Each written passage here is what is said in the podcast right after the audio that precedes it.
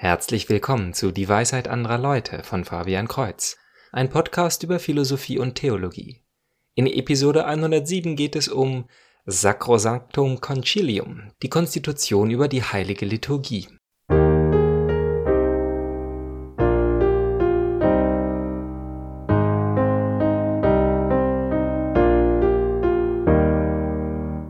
Setze meine Lektüre der Apostolischen Konstitution des Zweiten Vatikanischen Konzils fort, und diesmal geht es um das Dokument über den Aufbau der Heiligen Messe, der Stundengebete, die Kirchenmusik und Kirchenkunst. Anders als die bisherigen Dokumente liest es sich vor allem als Anweisungen für eine Reform und bei einem kurzen Gespräch in meiner Gemeinde nach der Messe meinte der Priester, dass das Thema Liturgie einem Griff ins Schlangennest gleicht. Denn nicht alle sind glücklich mit den Reformen, die aufgrund dieses Dokumentes durchgeführt wurden. In den Kritiken einiger extrem traditionalistischen Gruppen wird die kontroverse Reform sogar als Anlass genommen, das ganze Konzil für Invalide zu erklären.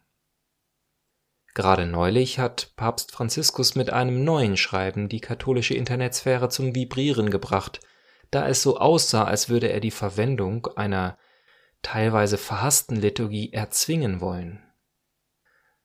Nachdem ich nun dieses Dokument gelesen habe, und es war etwas einfacher und kürzer als Lumen Gentium, kann ich jenen zustimmen, die das Dokument und damit das Konzil als prinzipiell sehr richtig und wichtig preisen. Und dennoch ist auch meiner Meinung nach einiges schiefgelaufen. Trotz der Kontroverse um dieses Thema will ich dies heute wenigstens aus meiner Sichtweise beleuchten.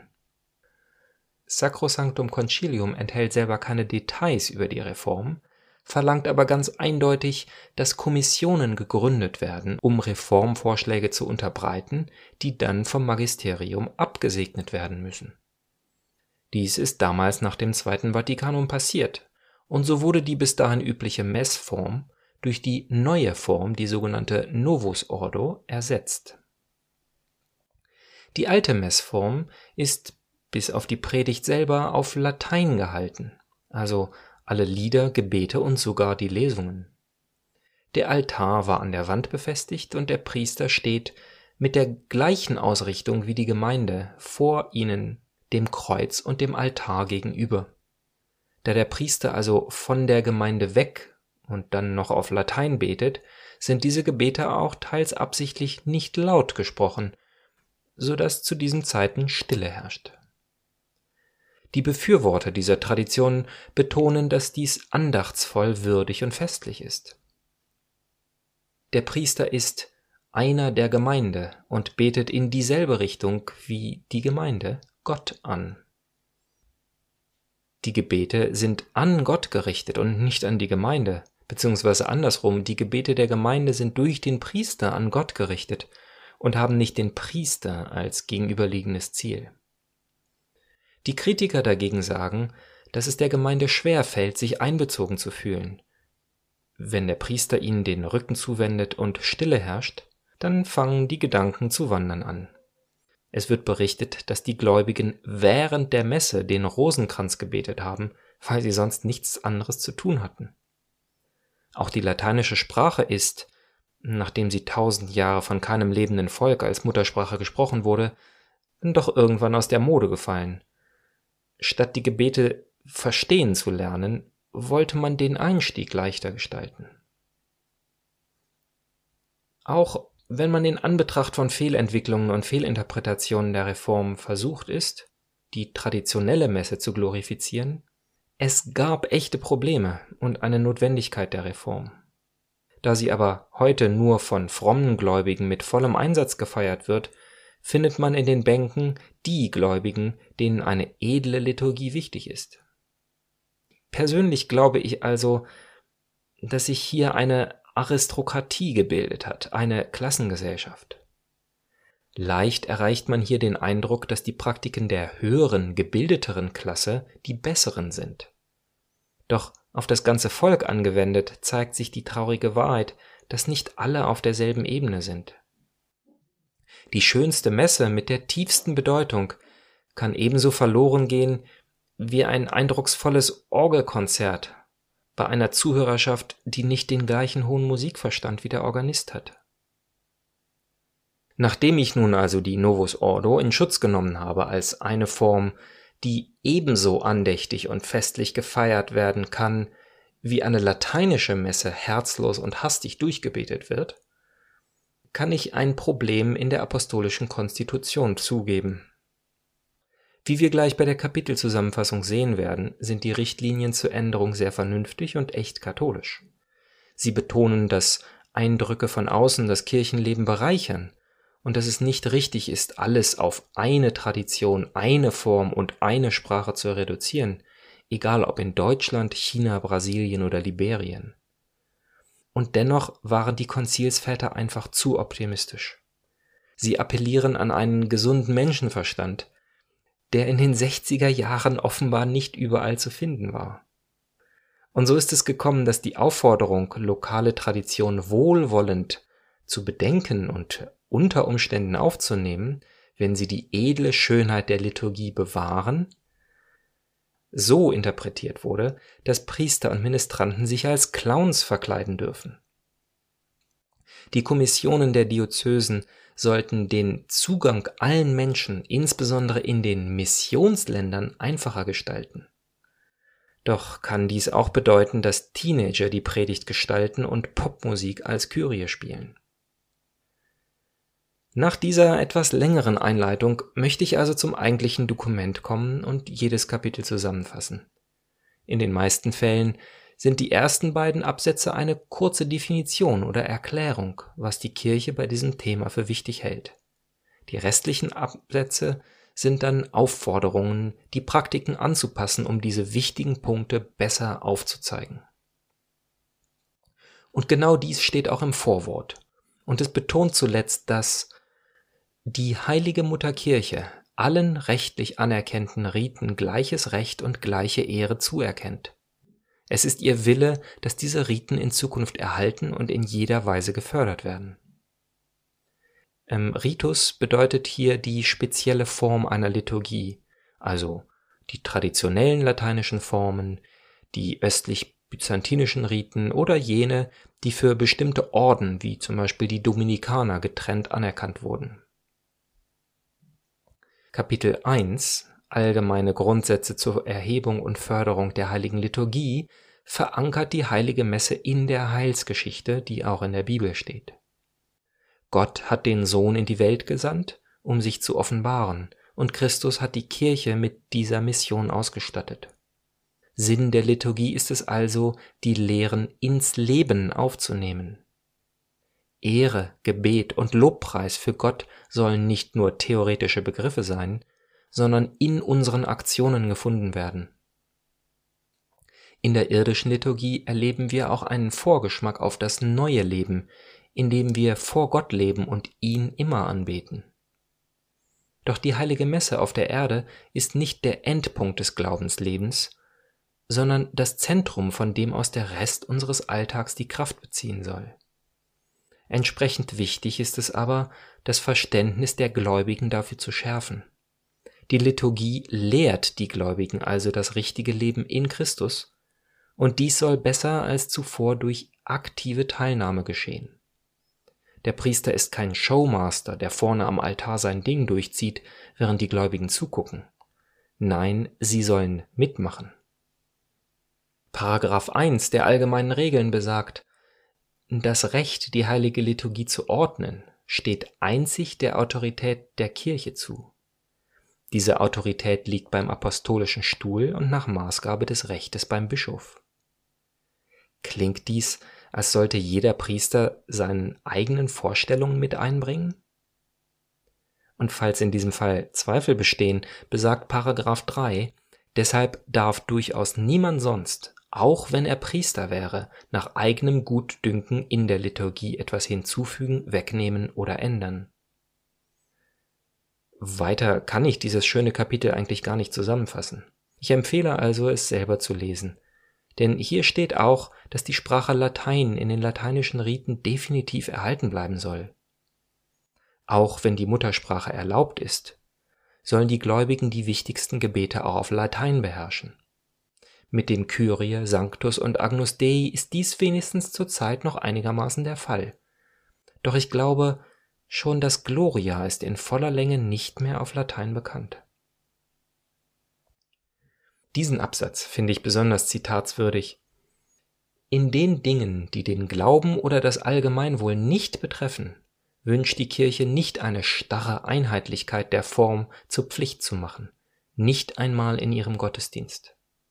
Im Gegenteil pflegt und fördert sie das glanzvolle geistige Erbe der verschiedenen Stämme und Völker. Was im Brauchtum der Völker nicht unlöslich mit Aberglauben und Irrtum verflochten ist, das wägt sie wohlwollend ab, und, wenn sie kann, sucht sie es voll und ganz zu erhalten.